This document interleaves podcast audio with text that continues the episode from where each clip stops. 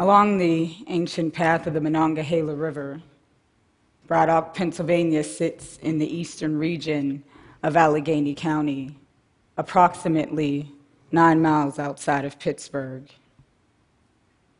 An industrial suburb, Braddock is home to Andrew Carnegie's first steel mill, the Edgar Thomson Works. Operating since 1875, it is the last functioning steel mill in the region.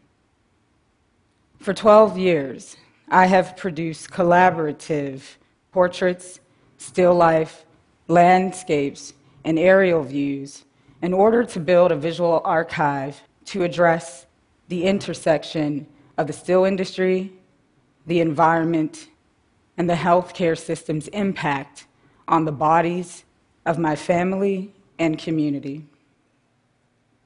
The tradition and grand narrative of Braddock is mostly comprised of stories of industrialists and trade unions.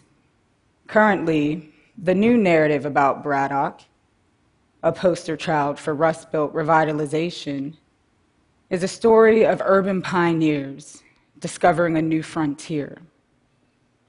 Mass media has omitted the fact that Braddock is predominantly black. Our existence has been co opted, silenced, and erased. Fourth generation in a lineage of women, I was raised under the protection and care of Grandma Ruby off 8th Street at 805 Washington Avenue. She worked as a manager for Goodwill. Mom was a nurse's aide.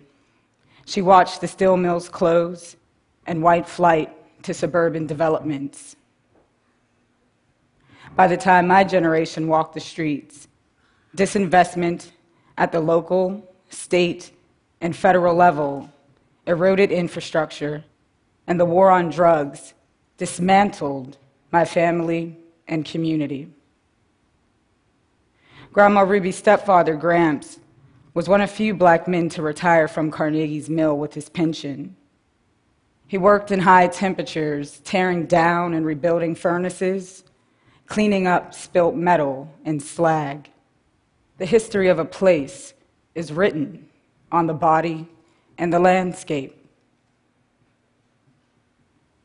areas of heavy truck traffic, exposure to benzene and atomized metals risk cancer and lupus. 123 licensed beds, 652 employees, rehabilitation programs decimated. A housing discrimination lawsuit against Allegheny County removed where the project's Talbot Towers once stood. Recent rezoning for more light industry has since appeared. Google Maps and Google Earth pixelations conceal the flammable waste being used to squeeze the Bunn family off their home and land. In 2013, I chartered a helicopter with my cameras to document this aggressive dispossession. In flight, my observation reveals thousands of plastic white bundles owned by a conservation industry that claims it's eco friendly and recycles millions of tires to preserve people's lives and to improve people's lives. My work spirals from the micro to the macro level, excavating hidden histories. Recently, at the Seattle Art Museum, Isaac Bunn and I mounted this exhibition, and the exhibition was used as a platform to launch his voice. Through reclamation of our narrative, we will continue to fight historic erasure and socioeconomic inequality. Thank you.